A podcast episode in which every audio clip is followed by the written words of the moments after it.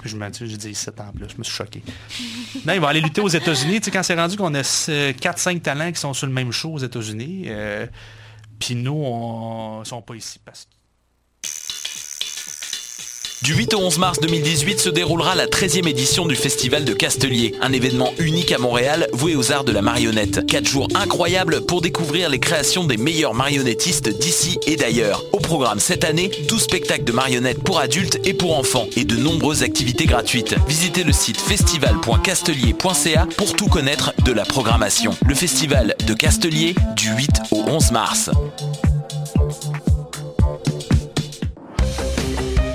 Le concours vitrine de toutes les musiques vous présente en préliminaire ces 21 oiseaux rares. Du 19 février au 3 avril, c'est au Francouverte que ça se passe. Faites le plein de nouveautés musicales au sympathique Lion d'Or et découvrez trois artistes et formations par soirée ainsi qu'un invité surprise. Soyez au rendez-vous afin de contribuer au choix des neuf demi-finalistes. Pour tout savoir, visitez francouverte.com. Les Francouvertes, une présentation de SiriusXM. Les productions Nuit d'Afrique présentent la 12e édition des Silidor de la musique du monde. Les Silidor, unique distinction musicale qui souligne le talent des artistes de la musique du monde, vous invitent à découvrir 36 groupes de musique du monde. Dans le cadre de ces concerts vitrines gratuits, venez voter pour vos artistes coup de cœur tous les mardis et mercredis jusqu'au 11 avril au club Balatou. Les Silidor, le prix du public qui fait grandir le monde. Pour plus d'informations, www.silidor.com.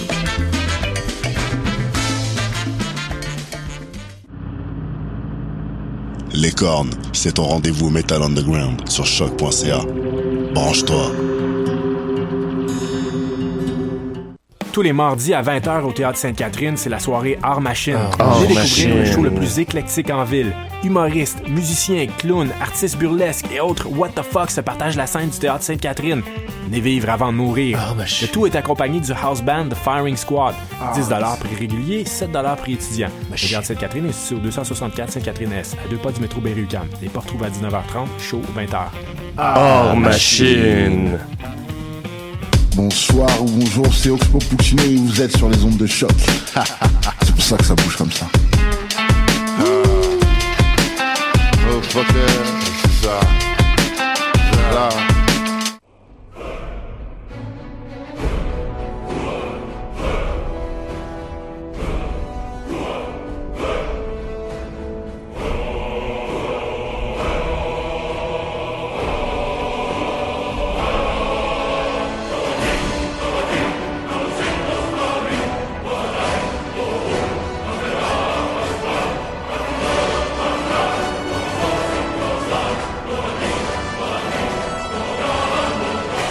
Vous écoutez les choses qui n'intéressent peut-être que nous sur choc.ca. Mon nom est Alexandre Charme. Je suis accompagné de notre équipe de héros habituels et j'ai nommé David Charbonneau et Mathieu Aligny. Hello. Salut les gars. Allô, allô?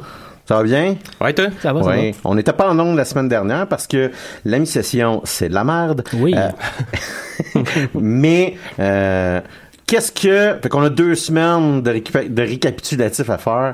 Qu'est-ce qui vous, a- qu'est-ce qui a attiré votre attention et votre regard la semaine dernière? Mathieu. J'ai recommencé à écouter la série euh, The Wire. Mhm, Euh, mhm. Excellente, excellente série de HBO du début des années 2000 quand même. Euh, Ça, c'est la série où que, tout le long, euh, il cherche un fil? Ouais. Euh, je me demandais entre autres si la série avait mal vieilli euh, Ouais. parce que mon souvenir c'est que c'était quand même déjà déjà quand j'ai écouté cette série là peut-être autour de 2008 peut-être Mhm. 2009 je la trouvais quand même un peu vieille ne serait-ce que parce qu'au début de la série le monde sont sur des padgets on va trouver une façon d'aller chercher l'information sur les padgets des gens pour euh, surveiller une gang de criminels. Euh, mais c'est pas si pire que ça pas en tout. Euh, l'intrigue de la série est quand même intéressant à suivre même plusieurs années plus tard. Puis euh, on n'est pas si on n'est pas on n'est pas non plus il y a 40 ans là Euh, même s'il y a des padgets les, les- la gang de criminels qui a des padgets l'ont parce que c'est une stratégie il y a des il y a des téléphones cellulaires Ouais. qui sont disponibles les gens en ont déjà Euh, mais c'est une stratégie pour eux d'avoir des padgets parce que ça se met pas sur écoute Mhm, en effet. Euh, puis C'est aussi euh, pas tout le temps on. ouais puis C'est euh, exactement pour ça qu'on avait les padgets dans le mouvement étudiant dans le temps. Mhm. Puis là, j'écoutais la série, puis à un moment donné, il y a un personnage, un jeune qui a genre euh, 15 ans. Je le regarde, puis je me dis, il me semble que je le connais, ce gars-là. Il me semble que c'est un acteur que j'ai déjà vu ailleurs. Il me semble, il me semble que je le connais. C'est un, c'est un, un, un membre de la gang des criminels. là. C'est un vendeur de drogue sur les coins de rue. Mhm. Il s'appelle Wallace. Puis euh, il y a des épisodes notamment où tu vas explorer un peu sa vie, puis tu te rends compte que c'est trash en maudit. Là, tu sais. il, est tout seul dans un logement. C'est lui le plus vieux de la gang. Euh, c'est- Il aide ses, ses frères et sœurs qui ont 10 ans à aller à l'école avec euh, quelque chose à manger, c'est-à-dire un petit sac de chips puis euh, un jus. Mhm. Euh, puis il vit dans un taudis, puis à un moment donné, il tombe la drogue. Puis c'est- assez trash ce qu'il fait. Puis là, tu remarques un acteur, tu n'arrives pas à trouver son nom, tu sais pas c'est quoi. Puis à un moment donné, je me tente, je finis par aller sur le Wikipédia de The Wire pour réaliser que c'était Michael B. Jordan. Ce qui est opportun parce qu'on a parlé justement de Black Panthers euh, il y a deux Mhm, semaines. mhm. Mais euh, non, c'est ça. Juste après avoir vu Black Panther, juste après avoir suivi quand même, c'est un jeune acteur que, dont la carrière est vraiment amorcée. Là. Euh, non, c'est ça. Je trouvais ça quand même assez drôle. Puis déjà, il était un acteur qui crevait l'écran quand même dans cette série-là. Il était particulièrement bon. Là. Bon, faut, faut dire que dans The Wire, tous les acteurs sont bons. là. Mhm. Euh, même ceux qu'on connaît pas à l'époque puis qui sortaient de nulle part offrent quand même des très très bonnes performances. Mais non, c'est ça. Ça a comme euh, ça a comme illuminé mon univers geek euh, dans les dernières semaines. Je sais pas si vous avez vu, euh, parlant de Michael B. Jordan, c'est un orthodontiste qui a posté sur Oui. Reddit Ouais, ça. qu'une de ses patientes avait brisé ses broches parce qu'elle avait un petit peu trop tripé sur Michael B. Jordan en regardant le film Black Panther. Ouais. La, la, la patiente en question s'est reconnue dans le post de son orthodontiste et Michael B. Jordan a écrit un tweet, un, a fait un tweet à, à la fille pour dire, mais écoute, y a-t-il une manière que je peux repayer pour tes broches que genre. C'est, c'est, c'est, c'est vraiment une saga de broches. Ouais, ouais. Je comprends pas comment tu peux péter des broches. Écoute, apparemment qu'elle a trouvé Michael B. Jordan tellement chaud qu'elle pouvait- elle a réussi à briser de l'acier. là. C'est Genre- vraiment juste ça? Genre en grinçant ses doigts, ah, Genre- c'est ses dents, ses dents, puis En c'était pas- grinçant ses c'était doigts. particulièrement pendant que Michael B. Jordan n'avait pas de chandail, Pas de là, c'était pas ça qui était, faut c'était ça qui était spécifié. Ceci étant dit, je peux totalement comprendre ça, là, ben, franchement. Autre chose, euh, Mathieu? Euh, cette semaine, il y a euh, le euh, l'homme fort euh, Aftar Bjornsson, qui est aussi l'acteur qui joue de Mountain Mhm. dans Game of Thrones. Euh, pas dans les premières saisons, dans les saisons récentes, là, je dirais pas mal de, de mémoire. euh, à partir du combat entre euh, Oberyn Martell puis The Mountain, c'est, là que c'est lui qui joue le personnage. Euh, euh, Aftar Bjornsson, c'est un, c'est un Islandais qui est un homme fort Je assez pense c'est le deuxième homme euh, le plus fort au monde. Ben, en ce moment, je pense qu'il vient de passer premier au monde, notamment parce que cette semaine, euh, il a battu le record du monde du euh, deadlift euh, en levant 1041 livres.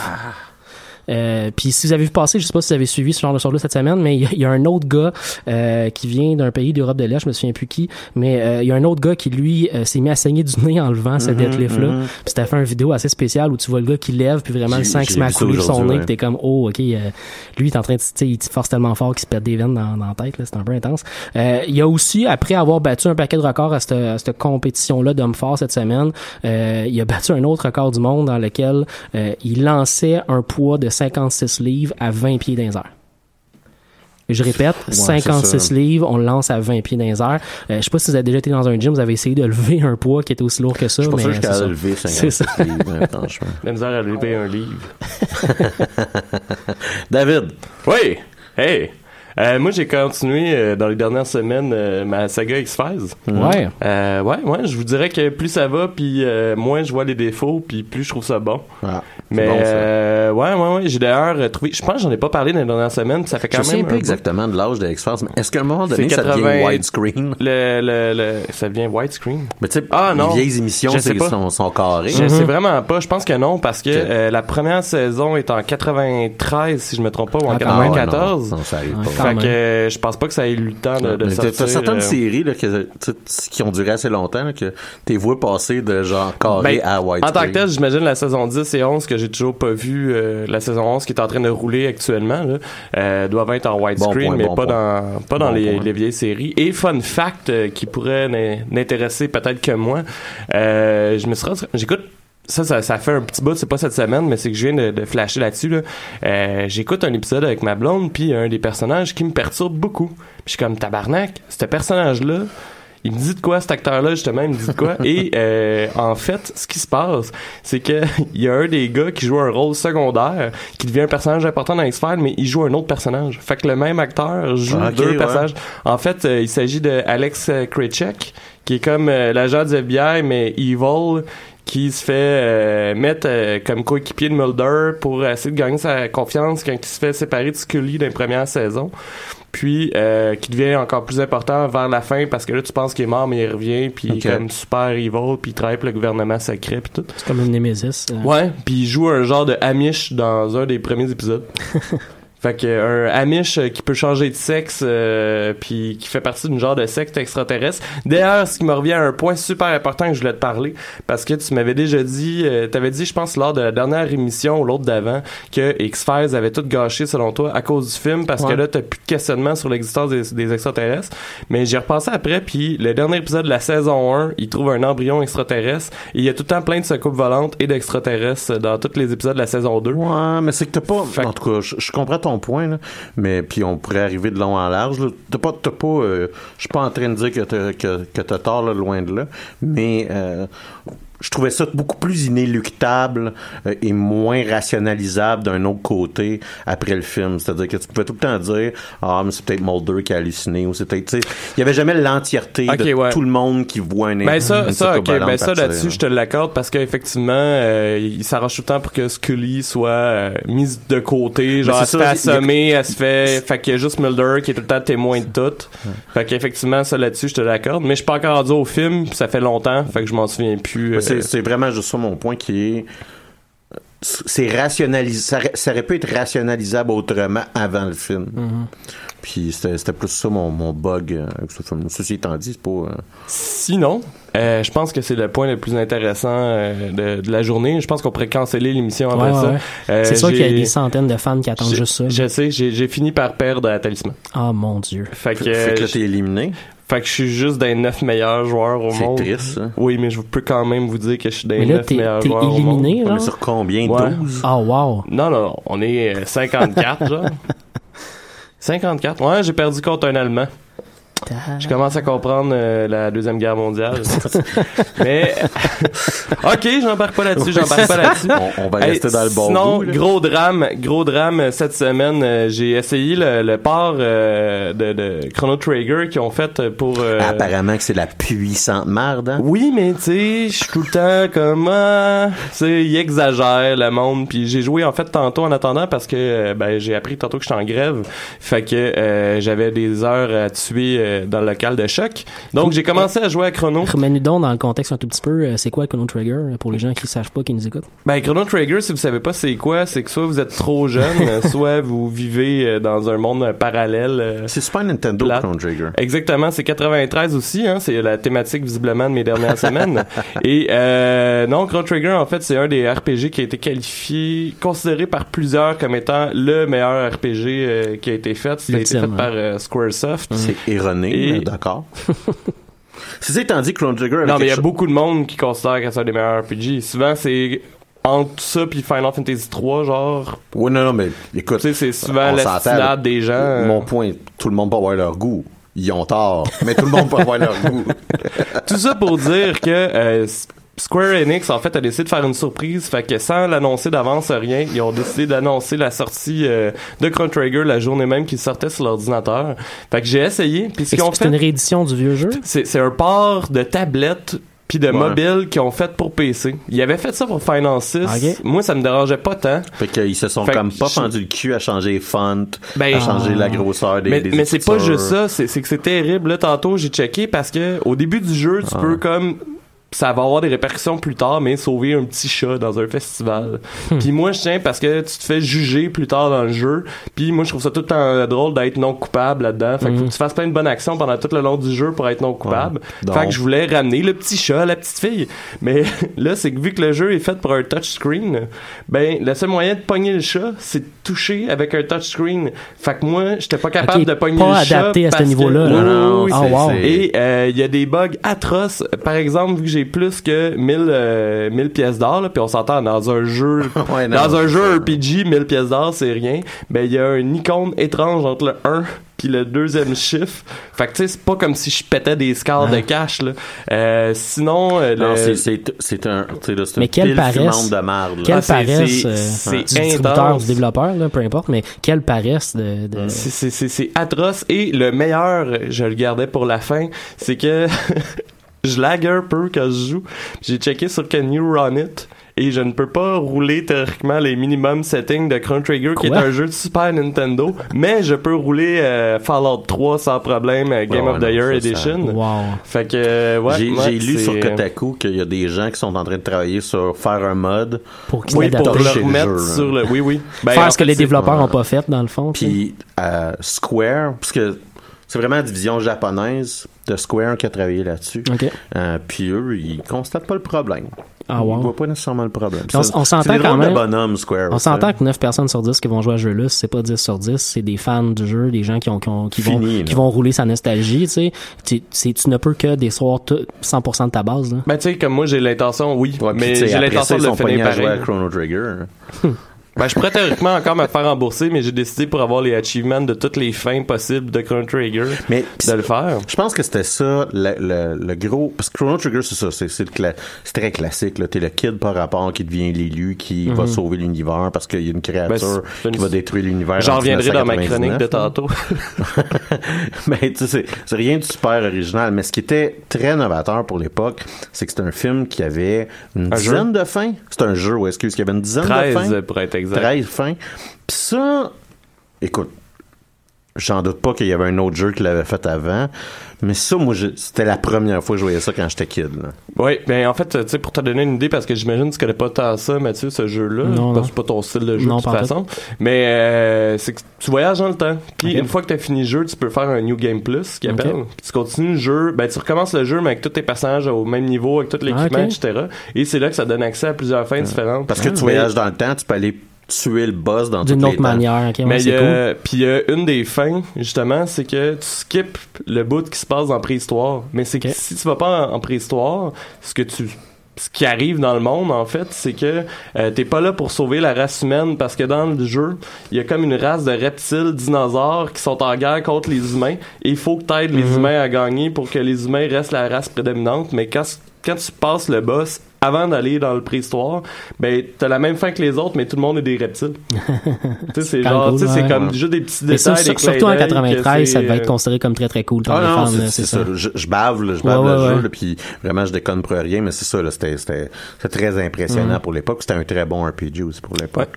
sinon, je vais peut-être vous en parler dans les prochaines semaines, mais je allé me chercher tantôt, je l'ai montré euh, à Mathieu, mais je pense qu'il sera pas aussi satisfait que toi, tu pourrais comprendre en fait euh, mon appréciation de la chose. Mais j'ai été chercher un livre qui s'appelle, si je me trompe pas, euh, Final Fantasy de Philosophy. Puis, puis je lisais la quatrième de, de couverture, puis là c'était vraiment comme est-ce que Kefka est, clairement, est, véritablement fou? Est-ce que les Mughals sont un complot communiste? Puis Ben, plein de trucs de même. J'ai vraiment hâte de passer à travers. C'est comme une dissertation philosophique appliquée. euh, Oui, oui, mais à Final Fantasy Ouais. et tous les jeux. J'ai bien hâte de, de lire ça. Et toi, Alex? euh, J'ai une couple d'affaires pour vous autres. Je sais pas si vous avez vu Jessica Jones sort aujourd'hui, à moi que je me Oui, en oui. fait, il doit être sorti déjà. C'est ça. Euh, donc, c'est assez, c'est On va assez sûrement, sûrement quelqu'un va en Ouais, parler la semaine Il y en a prochaine. un- Clairement. Il y en a un de nous Va trois. se battre entre nous qui- autres, C'est euh. ça, là. C'est très très cool d'ailleurs hein, parce que j'ai j'ai vu la la, la, la showrunner là, la productrice Mm-hmm. j'imagine en français ouais c'est ça la productrice de la série ou euh, productrice exécutive qui qui, qui, qui parlait du fait que euh, dans la série ils ont pris un soin en fait ils ont pas particulièrement pris un soin pour ça mais ils se sont ramassés au départ en trouvant on sait que dans ce genre de série là souvent c'est des euh, réalisateurs différents qui vont faire les épisodes un après l'autre et euh, au fil de, de- du recrutement de réalisateurs ils ont juste réalisé qu'ils avaient recruté 13 réalisateurs femmes Ouais. pour réaliser la série Puis je trouvais ça super cool dans une série où on met de l'avant un personnage féminin justement Mm-hmm. euh, bon c'est c'était- je trouvais ça intéressant mais j'ai assez hâte de voir la saison 1 était tellement intéressante tellement forte Ça, elle peut Euh, juste, ça c'est tendu, elle ouais. peut juste être un peu moins mais bonne, la hein. productrice disait justement que la philosophie qu'ils ont pris, c'est qu'ils se sont dit on peut pas, on peut pas aller plus haut que ce qu'on a déjà fait. On va mettre, là, on va pitcher la barre euh, aux, aux poubelles, puis on va juste faire ce qu'on, ce qu'on faut qu'on fasse. C'est correct, c'est bien Je- correct. c'est- Je trouvais ça extraordinaire. Fait que ça va être intéressant. Ça, c'est, c'est, c'est quelque chose moi, qui a attiré mon attention. Il y a, il y a une autre série, justement, parlant de série Netflix, euh, que je pense le trailer est sorti cette semaine, euh, Perdu dans l'espace. Je sais pas si Ouais, vous ouais, avez vu ouais, ça. ouais. Ça a l'air quand même cool, je trouve. J'étais intéressé, moi aussi. Euh, j'ai jamais connu la série originale. C'est plus série une série de nos parents. Oui, mais il y avait un film de la- quand Ouais. même qui était sorti C'est quand on était jeune. C'était de la vieille sci-fi cheap Ouais, ass, ouais, là, ouais, ouais. mais là, ça a plus l'air d'être la vieille euh, sci-fi Non, cheap mais- ass. Ah, je sais pas. Ça avait l'air d'être beau, c'est ça que je veux dire. Ouais. Moi, quand j'ai vu le trailer, je trouvais que ça avait l'air Ouais, mais c'est Lost in. Space. Tu sais, c'est... Tu sais, c'est vraiment une Danger, Alexandre j'ai très peu Ducharme, d'intérêt. danger. Mhm. Non, mais c'est, c'est ça, là, tu viens de comprendre. c'est- Tu veux juste pas l'écouter parce qu'à chaque fois qu'il va y avoir le robot, tu vas juste avoir en tête Ah, machine. ouais, exactement. non, mais... Mais ça m'a intrigué, moi. Euh, Tu, tu- tu parles que c'était beau, oui. Euh, je pense que le trailer nous a pas donné d'éléments intéressants de- d'intrigue. Fait que ça, j'ai- assez hâte de voir ça va être quoi l'intrigue. Je pense que c'est là que ça va Je jouer dis beaucoup. pas que ça va devenir un classique, Non, non, juste non. que Mais c'est- côté visuel. Je suis d'accord avec toi, le côté visuel m'a assez intrigué pour que j'embarque à l'essayer. Tu sais, je vais aller regarder cette série-là, je vais la regarder, puis je vais voir euh, ce que ça j'ai- C'est en déjà- juin, je pense, hein, que ça sort. euh? Ah, j'ai pas vu la date, par exemple. Euh, je vais t'avouer, c'est une Quelque chose bonne comme question. ça. Mais j'ai déjà eu tort hein, pour ce genre de série-là où est-ce que c'est des vieilles séries puis j'avais Mm. pas le visuel Mais dans le temps puis qu'on fait une version que tu sois moderne. quand même à, à ça. là. Pardon? Je comprends quand même ton point d'être froid à ça parce Ouais. que ça Ouais. va être arrivé bien souvent. Je pense bien plus souvent que tu vas avoir euh, été déçu, qu'on va avoir été déçu collectivement. Que, Mhm. Mais tu sais, j'ai déjà eu excessivement tort. Je, trouvais- je trouvais qu'il y avait rien de plus atroce que l'ancien esthétisme de Battlestar Galactica. tu sais. Ouais, ouais, puis... euh, trois été- des quatre Ouais. saisons de cette série-là, c'est des chefs-d'œuvre. Effectivement. Puis après ça, il y a la quatrième. Euh, Il y a aussi. euh, Ah non, mais si tu écoutes cette série-là un jour, tu vas te rendre compte à quel point ils ont pris l'entièreté de la série, ils l'ont Ah. crissé dans un, un dépotoir, ils ont pilé dessus, ils ont chié dessus, ils ont tout fait, ils ont, ils ont scrappé la série avec la quatrième saison, La, complètement. la première saison, c'est dans la meilleure science-fiction que j'ai jamais vue de ma vie. Ouais, ouais. Première, deuxième saison, c'est dans la meilleure science-fiction que j'ai jamais vue de ma vie. Tu sais, là, où est-ce que ton, ton cerveau est constamment activé, Ouais, là, ouais. tellement que c'est bon. Là, ouais. C'est ce que Dwight dirait. Euh, après ça, euh, il y a Mass- Ubisoft et Massive là, qui ont annoncé euh, le jeu de Division 2 aujourd'hui même et qui ont annoncé qu'ils étaient pour avoir plus de détails à cet effet ils ont surtout, à- E3 en ils juin. ont surtout annoncé qu'ils allaient nous donner des détails plus tard, là, parce que. Ouais, non, il y a, a aucune image, Ouais. aucun détail. Ben franchement, je te juste une plug de au cas où vous étiez pas au courant, on est en train de faire ce jeu-là et on va vous en parler à E3. Toi, t'as joué à The Division, le premier? Ouais, moi, j'ai énormément aimé The Division le premier. Ouais. Euh, à un moment donné, il faut que tu décroches. C'est un jeu qui a une composante euh, euh, post-game online où est-ce que tu peux grinder de l'équipement pour avoir du des- meilleur pour avoir Mhm. du meilleur. Puis finalement, à un moment donné, tu, réalises- tu, tu perds un peu le sens de pourquoi tu es en train de jouer. C'est ça. Euh, c'est un jeu aussi qui a été très bien supporté après la vente par Massive, euh, entre autres par des DLC, mais aussi juste par des euh, patchs gratuites qui ont majoré l'expérience de gameplay. Fun fact intéressant, euh, Ducharme est capable de, de le faire rouler à maximum setting, mais pas Chrono Trigger. Et euh, surtout, là, euh, c'est un jeu qui réussit énormément l'immersion atmosphérique. Donc, on, c'est un jeu où est-ce que New York a subi une attaque virale euh, à la variole pendant le Thanksgiving. Donc, euh, on est à New York, on est sur l'île de Manhattan pendant le Thanksgiving, donc il y a de la neige, il fait froid, ton bonhomme est tout le temps en côte puis en tuc. Et l'entièreté, juste l'environnement sonore Mhm. de ce jeu-là VR. incroyablement et incroyablement réussi. Euh, les bruits de neige, les bruits de, de tissu qui frottent un contre l'autre, euh, c'est un, c'est un très bon jeu. Mais, mais tu sais, à moins que C'est un je- Tom Clancy, Clancy, Clancy, excusez. Ouais. Fait que c'est- il y, a- une petite stylistique qu'on connaît Ouais, un ouais, absolument. ça.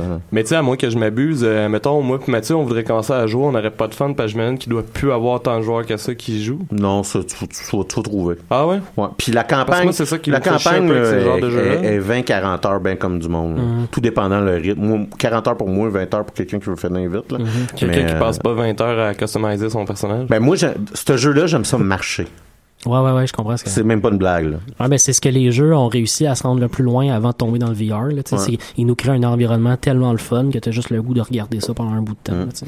Et euh, le dernier truc que j'aimerais vous parler, c'est juste euh, c'est une manière de rire de moi un peu. Je sais pas si vous avez vu, il y a des annonces pour les euh, DVD de Star Wars The Last Jedi qui Ouais. euh, vont sortir. Puis beaucoup, ce qui est mis en emphase, euh, parce qu'ils ont comme compris C'est la c'était quoi le survie bon- de. Ils ont...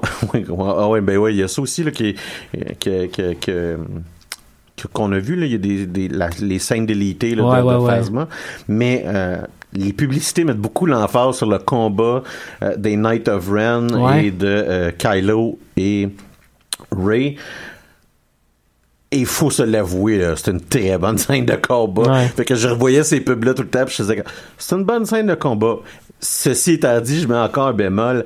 La pièce, juste l'architecture de la pièce, le décor où est-ce que ce combat-là est fait, j'ai, c'est une des pièces les plus dolles que j'ai vues ouais, dans le cinéma moderne. C'est des gros murs rouges à grandeur. Je sais pas, je, comprends pas, je ne comprends pas cette pièce-là.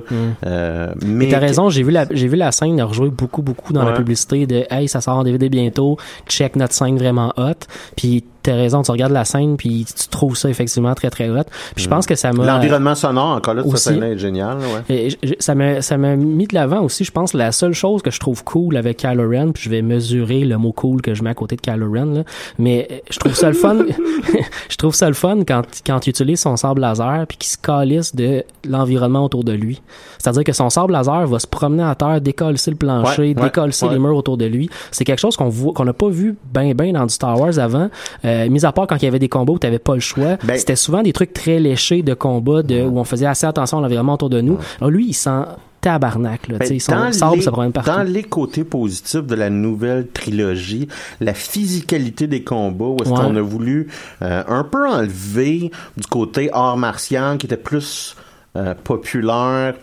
post-matrice, là, tu sais, Ouais, ouais, est-ce que clairement, là, c'est, c'est, c'est des, c'est des arts martiaux un peu plus raffinés puis un Ouais, peu plus acrobatiques. Les mouvements presque retourne- impossibles qu'on- C'est ça, là, on retourne à des scènes de combat euh, à l'épée, plus brut. hollywoodien, brut, années 80-90. Très, euh, moi, ça me fait penser à la physicalité des combats au film Willow, qui est un autre film de George Lucas, d'ailleurs, là, où est-ce que Matt Martigan, là, qui est comme le, le personnage humain dans Willow, là, euh, il se bat, puis c'est très, tu sais, c'est- oui, c'est acrobatique, c'est agile, mais c'est pas, t'as pas un feeling euh, Ninja Matrice Wirework. Ouais, je comprends. Que la, les prequels L'acteur ont, qui joue le nain, c'est David Warwick. Ouais, je sais qu'il joue. euh, Je sais toujours pas pourquoi je sais ça, parce que j'ai jamais vu le film.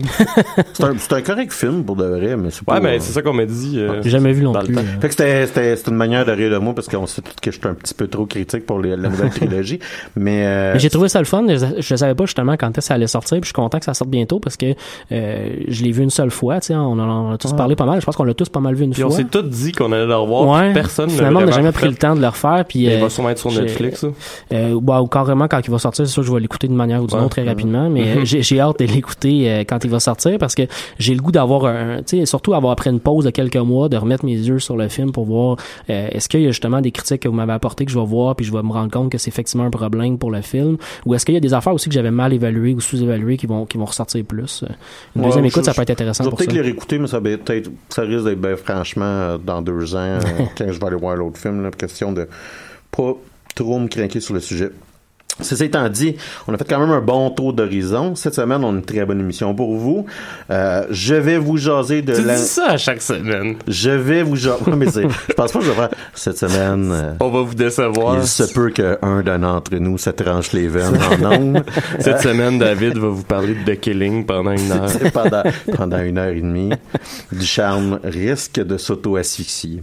Euh, c'est- donc, on a une très bonne émission pour vous. Je vais vous jaser de l'expansion de Stellaris qui s'appelle Apocalypse. Mathieu va nous parler de la, de la euh, violence dans les jeux vidéo qui est euh, pour euh, une énième fois ciblée après la tuerie là, qui a eu lieu en Ça n'a rien à voir avec les guns. Et euh, ouais non c'est ça. Ça arrive juste dans une nation. Je vais me pas me craquer de ça. Et Dave a joué à La Sphere euh, et donc va nous en faire. euh, va nous dire comment il a trouvé ça. En toute chose, on va passer en musique avec Gentil Corum et Turlute de l'asphalteuse.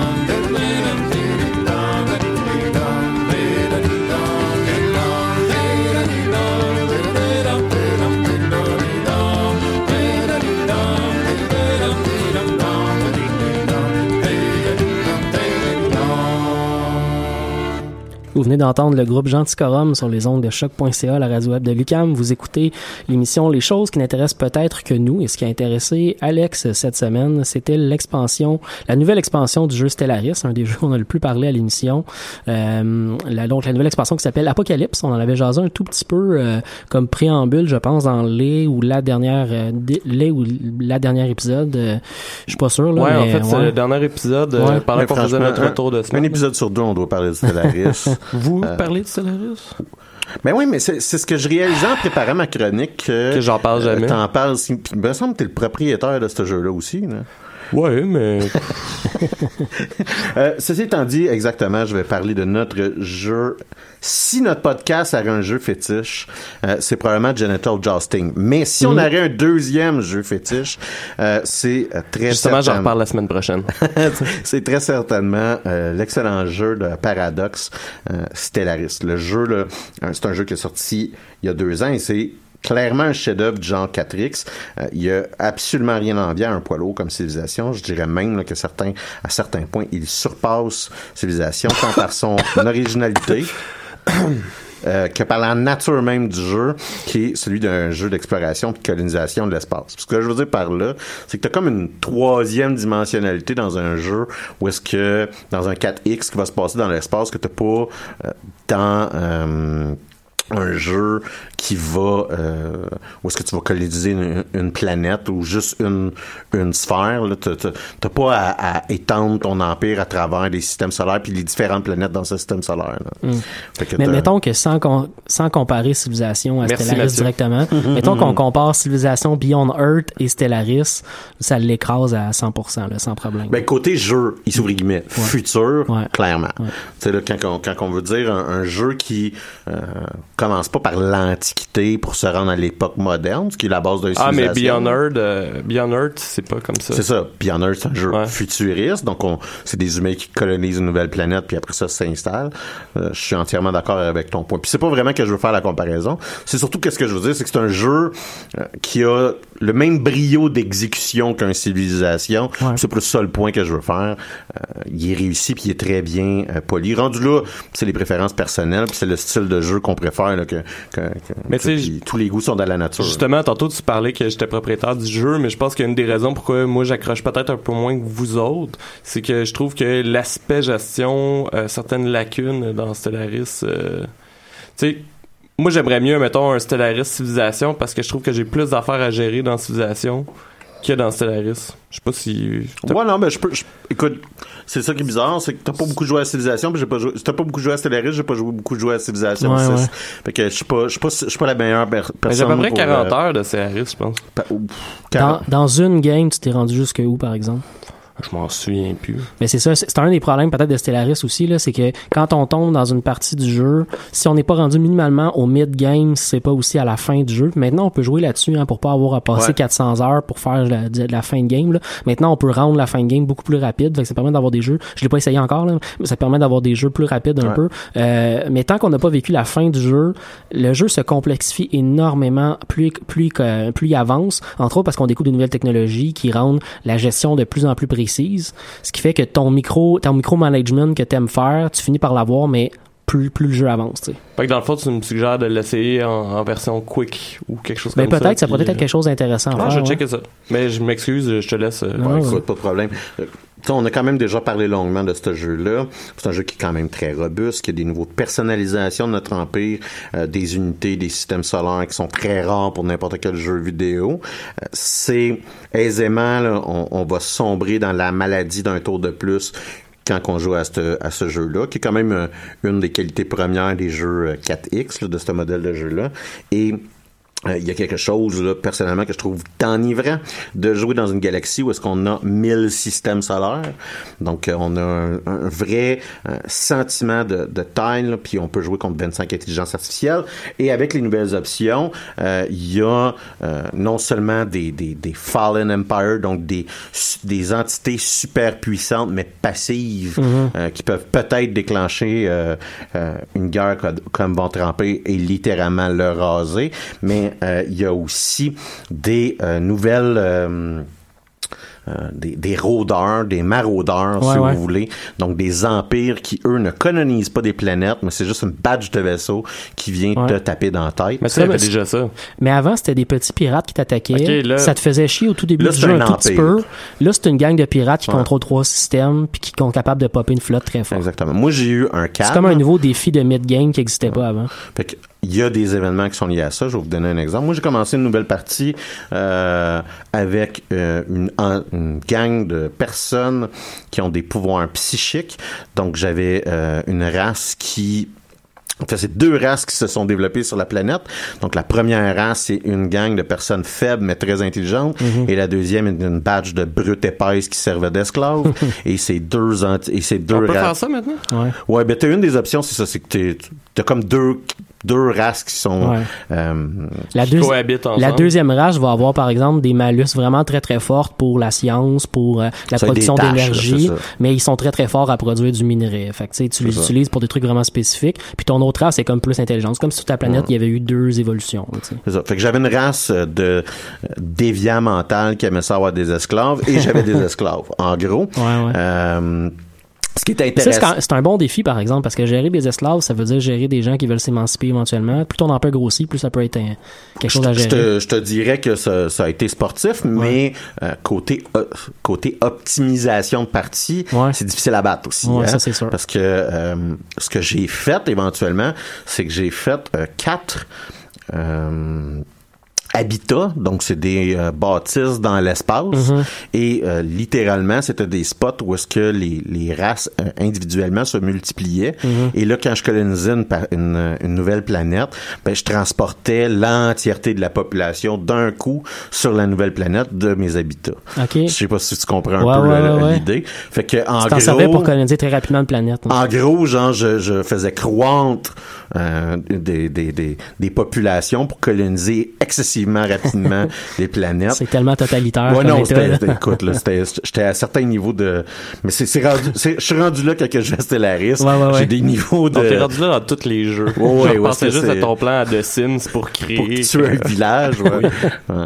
Mais euh, ouais, non, c'était, c'était- disons que c'était pas, c'était pas une gang de joyeux guélurons euh, comme comme euh, comme euh, d'autres. Donc euh, cette race-là euh, a eu euh, comme événement un grand Khan et donc Oh. euh, qui a unifié les maraudeurs, qui a créé son propre MP maraudeur, Et dans le et qui fond, s'est c'est mis comme à si- raser la moitié de la galaxie. Et ça, c'est comme avant s'il y avait plein. Dans le fond, il y a plein de groupes de pirates. Il y a un chef pirate qui ramasse. Ouais. Puis lui, il décide qu'il conquiert la galaxie. Fait que là, t'as comme une- un, Ok. un quart de la galaxie. T'as un- un quart de la galaxie qui a juste été pris par lui. Oh. Puis à un moment donné, il est mort. Ouais. Puis là, ben, il se... Tout il- est éclaté. C'est ça, tout est éclaté, puis il est en déroute. Fait que c'est un événement qui s'est produit. Et ça, c'est un des événements, un des types d'événements qui, qui peut apparaître avec la nouvelle expansion. Euh, Apocalypse. C'est Apocalypse. comme dans plusieurs événements Stellaris, d'ailleurs, faut le mentionner. C'est le fun à voir dans ta game, mais t'as vraiment pas le goût de le vivre. Tu sais, s'il apparaissait juste à côté de toi comme voisin, ça doit pas être super le fun à dealer. là. Non, mais je vais t'avouer, ben franchement, j'étais vraiment content qu'il était de l'autre part de la galaxie. C'est ça. Même chose que comme quand t'as des crises de fin de game, t'es super content que la crisis arrive dans ta galaxie parce que tu peux l'affronter. Mais quand la crisis arrive dans ton territoire à toi, puis qu'elle t'attaque directement sans que tu sois vraiment préparé de manière optimale, Mhm. tu sacs un peu. Mais qu'est-ce une crisis? A- y ce a- que je viens de décrire là, c'est comme une crise qui peut se produire, mais t'as d'autres crises qui vont se produire quand tu joues à il y en a trois à la fin du jeu. Il y a une, il y a une crise que c'est une race qui vient d'une autre dimension. Que t'as découvert une technologie qui euh, affecte leur dimension, fait qu'ils ont découvert que t'existais. Ils débarquent dans ta galaxie avec beaucoup beaucoup de vaisseaux, puis ils détruisent les planètes. Mais genre, ils, ils arrivent pour une planète qui est colonisée, puis ils la rendent incolonisable. Fait qu'il y a- rasent tout. Fait qu'il y a des spots de l'espace qui deviennent inhabitables. C'est quand même assez intéressant. On peut éventuellement, avec la technologie, faire réhabiliter ces planètes-là, mais c'est très très long. T'as une race aussi qui vient d'une autre galaxie, tout simplement. C'est une Six race Point. de, ouais, à six points, puis ils veulent conquérir. C'est une race qui est comme biologique avec des vaisseaux biologiques. Mm-hmm. Eux autres, ils vont arriver sur des planètes, puis ils vont les terraformer pour leur race à eux uniquement. Euh, c'est assez int- intense à, à Mm-hmm. Après ça, gérer c'est les aussi. robots. Après ça, c'est les robots. C'est une race, c'est comme une intelligence artificielle qui, à force d'avoir des robots dans plusieurs civilisations, ils ont créé une intelligence artificielle qui fonctionnait d'elle-même, puis qui a qui s'est éveillé. Ils volent des robots de partout pour les amasser ensemble, puis ils se créent des bases un peu partout qui apparaissent dans la galaxie. Il y en a généralement quatre ou cinq en même temps qui apparaissent avec des assez grosses forces. Puis il faut que tu détruises éventuellement ces bases-là pour ça. euh, les empêcher ça, c'est les, crises de endgame. Les Ouais. crises de mi-game qui vont être plus légères, qui vont être, mettons, la guerre en, le War in Heaven. Fait que c'est deux empires euh, qui est endormis, qui s'éveillent juste pour se faire la guerre puis qui essaient de coiser l'entièreté de la galaxie pour s'entretuer. Fait qu'on va te garder actif à travers ces événements là général, Mm-hmm. si tu veux, euh, et, et, euh, pan-galactique, Mm-hmm. euh, tout en même temps là, que t'es pogné à gérer ton empire, puis sa croissance, puis juste ton voi- tes voisins qui, qui vont te gosser. Puis je vais me répéter, mais tu sais, on peut aisément jouer en même temps avec 25-30 euh, AI dans, Ouais, dans la partie. Fait que euh, Apocalypse, euh, l'intérêt principal, euh, ce, que, ce qui est mis de l'avant, c'est qu'on peut maintenant bâtir des immenses vaisseaux qui s'appellent des titans Mhm. et avec euh, certaines technologies, on peut même bâtir les Colossus. C'est quelque chose que les fans voulaient faire depuis longtemps d'ailleurs. hein. Je, je me permets de t'arrêter une seconde, mais des titans, ça existait déjà dans la partie comme étant des vaisseaux de Fallen Empire. C'était des vaisseaux qui faisaient à peu près 20 cas de puissance. C'était Mhm. extrêmement fort, difficile à Mhm. détruire. Puis les, les fans avaient toujours voulu. Il y a plusieurs modes qui permettaient de plus ou moins réussir à en construire euh, des, des vaisseaux comme ça. Mais c'est quelque chose que les fans avaient toujours voulu faire d'une manière ou d'une autre. Puis là, on nous l'offre. Toi, tu as réussi à le faire dans ta, dans ta partie? Tu t'es rendu jusque-là? C'est ça. Donc, j'ai mes titans, j'ai réussi à me faire un Colossus, et le, le Colossus se distingue parce que, et c'est pour si on a des fantaisies de Death Star, le Colossus se, se, se- se distingue parce qu'il y a une super arme dessus. Ben franchement, juste à ça, je euh, pense. tu peux juste avoir un Colossus. Fait que la seule utilisation que tu vas en faire, c'est le parquer au-dessus d'une planète pour utiliser sa super arme. Ouais. Et tout dépendant de ta race, euh, tout dépendant des choix, euh, mettons, est-ce que si t'es spiritualiste, si t'es une machine, si t'es un, un- une intelligence de mach- machinique, là, si vous voulez, Mhm. euh, et autres. là, Tu peux faire différentes tu- choses avec pouvez l'arme. faire différentes choses. Donc, ça va du bon vieux classique Death Star, je fais sauter la planète, à moi, personnellement, celui que je privilégie, euh, je euh, shoot des bombardements à neutrons pour qu'il n'y ait plus rien de vivant qui reste en place, euh, à euh, je fais un bouclier et la civilisation ne peut plus jamais sortir de sa planète puis sont pognés comme un genre un animal dans un vivarium. Et euh, finalement, euh, la bombe divine qui fait que tout le monde croit en Dieu. C'est quand même très cool. c'est ça. Donc, euh, c'est des gros vaisseaux et ils changent le code, le code d'une partie. Euh, c'est euh, un élément un peu de fin de fin de partie. Ouais. C'est-à-dire qu'il faut être capable déjà de, de- faut avoir la capacité de construire le plus gros vaisseau. Il faut aussi avoir là, une sorte de technologie d'ascension, ce qu'on appelle un perk d'ascension, Ouais, ouais. pour pouvoir développer. J'imagine que ça prend beaucoup de ressources aussi. Ouais, c'est- quand même significatif Mm. là, comme ressource et on parle encore là de fin de partie. Je te dirais que c'est peut-être à chaque fois que euh, Stellaris rajoute un DLC, euh, c'est toujours la faiblesse, c'est qu'on a l'impression qu'on rajoute euh, que des choses qu'on peut expérimenter plus ou moins en fin, en fin de partie. Ouais. C'est pas si pire que ça. Il y a un système de base spatiale qui a été euh, changé. Ça, c'est un gros changement stratégique. Hein. Et surtout, c'est qu'il y a une patch qui est la patch 2.0 qui s'appelle la patch chérie, Ouais. qui est une patch gratuite. Donc moi je peux, je l'ai pas expérimenté sans avoir le DLC, mais Mhm. plusieurs personnes euh, ont probablement expérimenté là, parce que s'ils se sont pas acheté le DLC. Ouais, il y a, quelqu'un qui m'en a parlé cette semaine qu'il n'a pas acheté le DLC, mais que plein de choses avaient changé dans son Exactement. Parce Stellaris. que Stellaris avait un problème, puis c'était euh, les méthodes de transport, Ouais. euh, qui étaient très mal balancées, puis que Mhm. très aisément, il y en avait certains qui étaient beaucoup plus forts que d'autres. Et on l'a, on a totalement rebalancé ça et Ouais. repensé ça. Et euh, je vous dirais là, que ça donne un, un très bon effet euh, au jeu, euh, même si de temps en temps les déplacements peuvent être un peu plus lents que ce qu'ils Mhm. ont déjà été. Ceci étant dit, tant la manière de gérer les frontières de ton empire, qui est plus comme une- un accroissement organique qu'on comprend pas trop, Ouais. parce qu'il il est géré par des chiffres, si vous voulez, qui sont cachés. Ouais. Euh, ok, j'ai cette planète-là a tant de points de réputation, donc ça lui donne tant de grandeur de, Ouais, de barrière. Là, c'est très clair, c'est-à-dire, est-ce que tu as mis euh, une base euh, spatiale euh, sur le top d'une étoile, ça. euh, et, ça va et ça va grossir là, ta, ta Moi, frontière? ça fait plus de sens. Je l'ai essayé un peu plus cette partie-là parce que ma- la partie, la seule partie que j'ai jouée euh, dans la dernière dernières semaines, je me suis pas rendu très très loin. Je me suis rendu jusqu'à un moment où des maraudeurs ont voulu me raider. Je leur ai dit fuck you, puis ils étaient deux fois plus puissants que moi, fait qu'ils ont détruit l'entièreté de ce que j'avais dans, ma- dans mon empire. Mais je m'en sortais assez bien jusque-là. Euh, J'ai trouvé que le développement système par système rendait ça pas mal plus réaliste, je trouve, comme développement spatial. Tu sais, quand on y pense, quand la Terre, bon, si on imagine le développement spatial que la Terre va éventuellement faire un jour, on va y aller d'un système à la fois. On va, on va faire ça tranquillement. Auparavant, c'était comme une sphère d'influence, un peu à, à la civilisation. Là. Ta, ta ville, mais là, dans ce cas-ci, ton empire avait comme une sphère d'influence. Puis là, les systèmes qui étaient dans ta sphère d'influence, mais tu pouvais construire des affaires dedans. Ouais, alors, ça, je, je l'ai vu. alors que Tu mets ton maintenant- pla- faut comme tu mettes ton petit drapeau, mais c'est Ouais. une station spatiale. tu peux juste en avoir un ou deux. Là. que tu peux tu peux en avoir beaucoup. En fait, tu peux en avoir autant que tu veux. Euh, la seule chose, c'est que Ben, plus... les coûts reliés à ça, C'est me ça. semble, Ça va te donner, c'est la même coût que d'avoir une planète euh, en termes de, de pénalités scientifiques. Ouais. Fait que plus ton empire, si tu le fais très très gros dès le début, tu vas avoir des pénalités scientifiques vraiment fortes. Fait que faut faire attention. Mais les, les pénalités euh, de ressources sont pas très très grandes. Fait que ça vaut la peine d'en faire. Ouais. Ce qui est une pénalité. C'était euh, rebalancé aussi. puis chaque station, tu peux l'upgrader dans le fond. Au départ, c'est vraiment juste une station de cet endroit-là est à moi, c'est comme un drapeau comme tu Ouais. dis. Mais après ça, tu l'upgrades en station qui va produire, euh, qui va être une, une forteresse spatiale, qui produire va des vaisseaux, produire des vaisseaux, des guns, tu exactement. avoir euh, des bonus et des malus au, par rapport au commerce, par exemple. Puis étant donné que Et là, ça, ça va être plus limité. Étant donné que le, le, le, le seul déplacement qui peut être fait maintenant, c'est de système en système en suivant les, les, euh, Des les routes hyperspace, les routes d'hyperespace, euh, étant donné qu'on doit faire d'une route à l'autre, d'un système à l'autre, ben maintenant on peut faire des, des choix stratégiques super le fun. Par exemple, Mais quand on on, peut faire des choke points. quand on découvre que t'as un voisin que t'aimes pas par exemple puis qui pourrait se développer beaucoup Ouais. ben en installant des, des stations spatiales autour de lui tu viens de le bloquer pour Ouais. pas qu'il se développe de manière organique C'est super le fun. vois, moi, dans, dans, dans, dans ma partie, euh, mon, mon empire est dans le nord de la carte Ouais. et j'ai fait The Wall. C'est-à-dire que j'ai littéralement un mur au sud de mon empire de stations spatiales ultra armées euh, avec euh, énormément de plateformes euh, de, de, de guns, si Ouais, tu veux. ouais.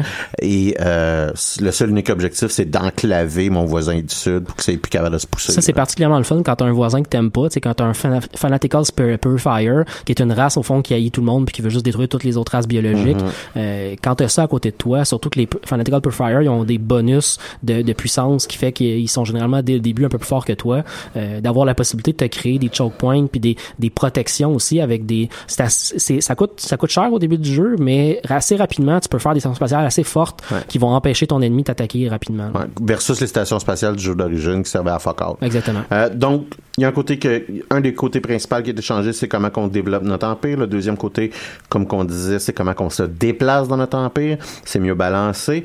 Comment que nos euh, flottes vont être bâties aussi, c'est mieux fait. C'est-à-dire que c'est plus, on fait plus une grosse boule de mort, c'est-à-dire un gros tapon qui fait juste rentrer dans la face de tout le monde. Maintenant, chaque flotte individuelle a des limites. Et donc, on se retrouve à avoir quelques flottes, 3, 4, 5, 6 flottes individuelles séparées. Ça va être le fun au niveau Euh, stratégique, Ça, ça. fait moins comme une grosse motte qui rentre dans tout le monde. Ouais, ouais. ça. Mais ça doit être le fun au niveau stratégique aussi, tu sais, de réussir à tirer un ennemi parce que tu mets ta flotte un peu moins puissante dans un endroit pour que tu aies des deux flottes plus puissantes qui Ben, débarquent des affaires comme ça. Là. Fait que Ça, ça, fait très aussi, Star Wars. Ouais. c'est le- donc la, la limite euh, de, de la grosseur des flottes a changé, c'est une, c'est une très bonne chose. Le système de guerre a été- aussi a été changé. Il y avait un système qui était très euh, Moi, je comprenais fuck all. là. très poche, c'est ça, le Ouais. War Score. Je pense, je pense que c'est une des raisons aussi, peut-être pourquoi moi j'ai pas été assez aussi attiré que vous autres vers Ouais. c'est qu'il y avait beaucoup de choses que je comprenais fuck all. Le War Si. Score a disparu. Ouais. Euh, maintenant, faut faut avoir des systèmes. Il y a un système pour déclarer une guerre. Fait qu'en gros, on va dire. C'est des revendications. en C'est ça. Je veux cette planète-là, cette planète-là, cette planète-là. Ou Puis- ce système-là, ce système-là, ce système-là, parce que tu veux conquérir une frontière. Exactement. Puis là, Mais c'était ben, déjà ça. Ouais, Av- mais- Avant, avant les, les war goals, euh, les, les objectifs que tu donnais dans une guerre, c'était vraiment pour aller conquérir des planètes. Fait que il y avait des stations spatiales qui existaient avant qui permettaient d'augmenter les frontières de ton empire. Des fois, ça faisait des affaires bizarres. Si t'avais pas découvert qu'il y avait une, station spatiale, mettons, entre toi et l'autre empire, puis tu conquérais les planètes, mais pas toutes les planètes, tu pouvais avoir un- un- une espèce de carte un peu weird où tu allais avoir des stations spatiales ennemies qui allaient être dans plein milieu de ton territoire. Mais maintenant, c'est vraiment système par système. Fait que tu vas dire, je veux le système 1, 2, 3, 8, 9 puis 10. Puis là, tu lui dis, j'ai des revendications pour ça. Ton ennemi dit, j'ai des revendications pour telle autre affaire. Parce que les revendications, tu peux les faire n'importe quand dans le jeu, pas nécessairement juste avant de guerre. Là, tu les fais en disant, moi, c'est ça que je veux. Éventuellement, je le veux. Ça va créer évidemment des malus de diplomatie avec ton, Mais, ton voisin. exemple, dans l'ancien système, tu pouvais je sais pas, juste aller péter la face de tout le monde à travers le, le- le- son empire. Puis Ouais. là, ça te donnait assez de points fictifs pour closer ta guerre. Ouais. Là, ben franchement, bonne chance si t'es pas en train d'occuper la planète que tu voulais revendiquer. Ouais, c'est ça.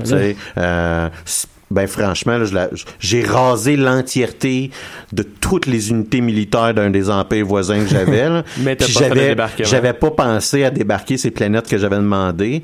Puis là, je comprenais pas pourquoi j'étais pas capable de closer. Puis à un moment donné, clairement, c'était ça mon enjeu. Euh, je vais, euh, parlant de closer, je vais, je vais terminer ça rapidement. Euh, Ben non. c'est un, très bon rajout. Je te dirais qu'on a euh, énormément réglé beaucoup de problématiques Ouais. que Stellaris avait. On en a fait un meilleur jeu, quand même plus compact. Il y a, certains plans, il y a certaines choses qui sont un peu décevantes. Moi, j'aurais aimé ça avoir quelques... euh, pas que ça s'arrange pas avec des modes, mais j'aurais aimé ça avoir quelques perks euh, supplémentaires que je pourrais obtenir juste par le jeu lui-même, Mhm. euh, versus me rajouter des, nou- des nouveaux slots là, par un mode, par exemple. Ouais, c'est une critique qu'on voit beaucoup, c'est qu'il y a juste encore 8 espaces pour avoir C'est des qu'à chaque fois qu'on, perks. c'est ça, si on rajoute des possibilités, mais c'est plate à dire, mais si je peux pas Ouais. faire plus de choix, je peux moins les explorer. Puis le système de perk est très limité en ce sens que euh, le développement est, euh, est, c'est-à-dire qu'admettons, il y a plusieurs, il y a plusieurs de ces perks-là, vous avez- on a besoin d'avoir deux perks pour le troisième perk, on va dire. Euh, et donc, euh, ça le lit, tu sais, même s'il y en a, on va dire 26, ben ça le limite parce que on est obligé de séquentiellement en prendre. Ouais, ouais. euh, Je suis tout à fait d'accord avec toi. Quand on a notre premier euh, espace d'ouvert pour avoir un perks, moi je me ramasse très très très souvent à devoir attendre presque en le mid-game même, parce que j'ai un système, tu sais, j'ai une façon de fonctionner. Je veux avoir tel tel tel perk pour avoir telle Ouais. telle telle possibilité de faire des choses. Puis quand j'ai ça, ben ça fait en sorte que des fois je vais attendre 40 ans dans ma game avant de pouvoir en Je te utiliser dirais- un seul, tu sais. Le deuxième perk, je vais attendre 40 ans. Ouais, lui il est vraiment vraiment Ouais, parce long. que le premier, lui, je vais le prendre tout de suite. Mm. Parce que c'est celui qui, je, je prends tout le temps celui qui booste la science. Ah ouais, ouais. Fait que c'est, un peu Hey, ça. moi aussi, j'ai fait ça. Donc, euh, quand même un très bon rajout, très satisfaisant de pouvoir exploser les planètes, raser les planètes de ses ennemis euh, et de se, ou de juste téléévangéliser, téléévangéliser une galaxie au complet. Moi, j'ai allé voir un peu les critiques qu'il y avait du jeu euh, rapidement pour conclure, puis euh, j'ai réalisé que les seules critiques des fans, c'était c'est plate, je suis obligé de trouver des nouvelles stratégies pour exploiter le jeu.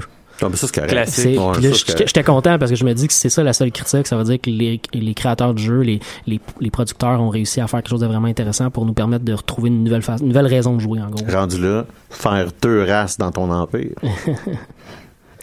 Dave? Oui. T'as joué Hey. à, à Lost Sphere, c'est ça? Exactement. Ben, je pense que c'est comme ça que ça, ça, Mhm. ça s'appelle. Ça se prononce. Euh, ouais, ça se prononce en fait. Ben c'est ça, j'ai testé ça cette semaine. Euh, C'est un jeu qui est sorti euh, quand même assez récemment, là, le 29 euh, janvier dernier. Euh, il s'agit en fait de la suite spirituelle, peut-être que vous en avez entendu parler, d'un jeu qui était sorti en 2016, soit I Am Setsuna, qui a été créé par... Ouais. euh, Jamais joué, mais oui, j'en ai entendu parler. par Même euh, chose. Tokyo euh, RPG Factory qui est dans le fond une compagnie dont l'objectif euh, est de faire revivre comment je peux dire ça les l'âge de gloire euh, l'âge glorieux des RPG des années 90 euh, justement. Donc euh, qui avait du moins pour ma part euh, bien fait la job avec I Am Setsuna. Donc j'étais assez curieux de, de, de jouer à, à leur nouveauté L'histoire de Lost euh, Sphere est très classique euh, du euh, JRPG, euh, comme on le disait, comme je le disais un peu tantôt là, euh, avec Chrono Trigger. C'est en fait c'est un groupe d'orphelins qui, pour d'obscurs et, totalement inconnus, du moins pour l'instant, raison, ont des aptitudes au combat et euh, dont les euh, la périphérie, en fait, voyons dont le protagoniste se retrouve avec un pouvoir euh, spécial euh, dont il est seul à pouvoir utiliser, ou du moins pour l'instant, euh, pour sauver l'humanité, ni plus ni moins. En fait, ce qui se passe dans le jeu, c'est que pour comme nuire à ta progression sur la map, parce que c'est un un genre de pas un open world là, mais tu sais comme les vieux RPG tu peux te promener un peu partout sur la carte c'est que certaines régions certains objets certains individus ont complètement disparu du monde OK. et euh, laisse place à des genres de silhouettes blanches. Fait en gros, le pouvoir du personnage principal, dont j'oublie tout le temps le nom, euh, c'est qu'il peut recueillir des souvenirs de ces endroits-là, ces affaires-là, pour pouvoir les faire réapparaître sur la map. En gros. Donc euh, euh, là, évidemment, euh, la façon, la plus grande façon de, de récolter des souvenirs, c'est encore une fois pour d'obscures raisons, mais je pense que là ça s'en vient qu'il va y avoir une explication là où ce que je suis rendu. Euh, c'est en tuant des monstres. Fait que euh, tu récoltes euh, des souvenirs, tu peux donc débloquer des nouvelles parties de la map et tu peux même un peu customiser la map, euh, soit tu crées, y a eux autres ils appellent ça des artefacts, mais ça mettons tu vas créer une tour qui va donner des bonus à tous tes personnages. Euh, t'as quand même un gros choix là. Moi je pense que je peux en créer comme euh, 20 sortes différentes, mais je peux en créer comme deux. Fait que tu peux jouer avec ça pendant le jeu. Mettons, t'as un artefact qui fait que tu vas voir tout le temps les HP de tes ennemis, etc. Ou qui vont faire que tes bonhommes vont marcher plus vite sur la map du monde, mais il n'y a pas de random encounter. Fait que tu t'en calisses un peu, t'es un peu épais si tu fais cet artefact-là. C'était mon éditorial sur cet artefact. T'es Euh, juste impatient, tu sais. oui, non, mais je- il y a des je veux dire la, map ça prend pas 10 heures ça rentre d'un point A à un point B là c'est un peu justement euh, dans le même style que Chrono Trigger soit que t'as la, la, la carte du monde il y a pas de random encounter tu vois tes trois bonhommes qui se déplacent dans le fond sur la carte puis euh, quand Y'a pas de random encounter dans chrono? Non. Non, faut que je m'en souvienne. ben il y en a quand t'es dans une ville où genre euh, tu sais quand c'est comme si t'étais dans une sous-carte Ouais. tu sais comment ça marche? Mais non mais c'est la même chose je, je m'en allais l'expliquer justement là c'est la même chose dans le jeu soit que par exemple à la lo- à l'orée d'une forêt puis là ça va être le nom de la forêt va apparaître si t'appuies sur le bouton de confirmer tu vas rentrer dans la forêt et là tu peux avoir des, des monstres mais tes voix quand même se déplacer un peu comme dans Chrono. Euh, puis quand tu fonces dedans ça, ça part le combat euh, une petite musique qui fait. Non, non, pas dans, pas Non? dans euh, aucun de ces jeux-là. Puis à ça que t'en parles, je trouve ça, je trouve ça drôle parce que, ben tu sais, le but ultime du jeu, c'est vraiment de, de te rappeler ces vieux jeux-là. Fait que ça aurait été un bon clin d'œil euh, à faire. D'ailleurs, tous les personnages sont complètement clichés et euh, Ouais, non, ils te ça, rappellent tout le temps. Mais ça transpirait l'originalité dans ta description. Là. puis, mais il le cache pas. C'est vraiment l'objectif de la, la compagnie. Là. Je veux dire, je suis clairement le public cible, puis ça marche. C'est Euh, comme un hommage, au fond. Oui, mais en fait, I Am Setsuna était représenté comme ça. Puis là, Mhm. euh, en faisant un peu de recherche pour l'émission, c'est ça, je me suis rendu compte que c'est vraiment la mission que s'est donnée cette compagnie-là, parce que c'est leur deuxième jeu Ouais, euh, en tout, euh, de, de, de, de faire comme revivre l'esprit, comme je disais, des RPG dans le temps. D'ailleurs, c'est Square Enix qui distribue qui distribue le jeu. Donc, euh, par rapport au combat euh, du jeu, on continue un peu avec un système euh, similaire à I Am Setsuna, puis euh, qui rappelle un peu celui de Chrono Trigger, euh, mais avec certains ajouts. Donc, par exemple, euh, la magie puis les techniques des personnages, moi, ça me faisait penser un peu au Materia euh, dans Final Fantasy VII, euh, soit que je pense c'est des Spirit Knight que ça s'appelle, euh, si je me trompe pas, et faut les équiper aux personnages, mais tu peux aussi les customiser. Donc, par exemple, moi, mon personnage principal, il y a une de ses attaques que si j'appuie sur le bouton au bon moment, il va se healer en attaquant. OK. Genre, fait que tu peux Fait que ça garde ton attention. euh, Ouais, ben c'est ça. Ça garde tout le temps son, ton attention. D'ailleurs, euh, parlant de bons moments, il y a euh, ce qu'il appelle, mais ça, il y avait déjà ça dans I Am Setsuna, mais c'est des momentum où ce que euh, plus tu fais de dégâts, plus t'as comme euh, une gauge. Je, je cherchais tantôt le mot en français pour ça, là, mais euh, t'as, t'as comme euh, un truc Une qui se rem- jauge. une jauge qui se Une remplit. jauge. Et quand elle est pleine, justement, en appuyant sur le bon bouton, ben là, c'est que soit tu fais un critical hit, soit tu utilises le pouvoir spécial que tu as customisé sur euh, ta technique. Et sinon, il y a un petit côté de tactique qui est bien, bien simple pendant les combats. Mais euh, contrairement, par exemple, à Chrono Trigger, c'est quand tu fais une attaque, tu décides où tu places, où ton personnage va aller. Donc, toutes les attaques ont un range autour euh, de soi, même les attaques de mêlée. Fait que si tu places bien, tu peux attaquer euh, plusieurs euh, créatures en même temps. Et euh, évidemment, si tu places bien, ben tu peux éviter des attaques de certains ennemis qui vont faire vraiment juste autour d'eux autres en plaçant tes gens qui tirent, mettons, à l'arbalète plus loin Mhm. et euh, etc. D'ailleurs, euh, pour d'obscures raisons, euh, je sais pas quelle technologie ils utilisent dans le jeu, mais les arbalètes peuvent traverser quatre ennemis en même temps. Fait que euh, c'est assez euh, c'est assez plaisant de pratique. pouvoir tuer euh, quatre bonhommes en même Mm. temps. euh. Donc euh, en fait euh, ah, sacrément là je c'est fini les gars. Je démissionne, je quitte je quitte l'émission. C'est encore l'excellent internet de Lucam.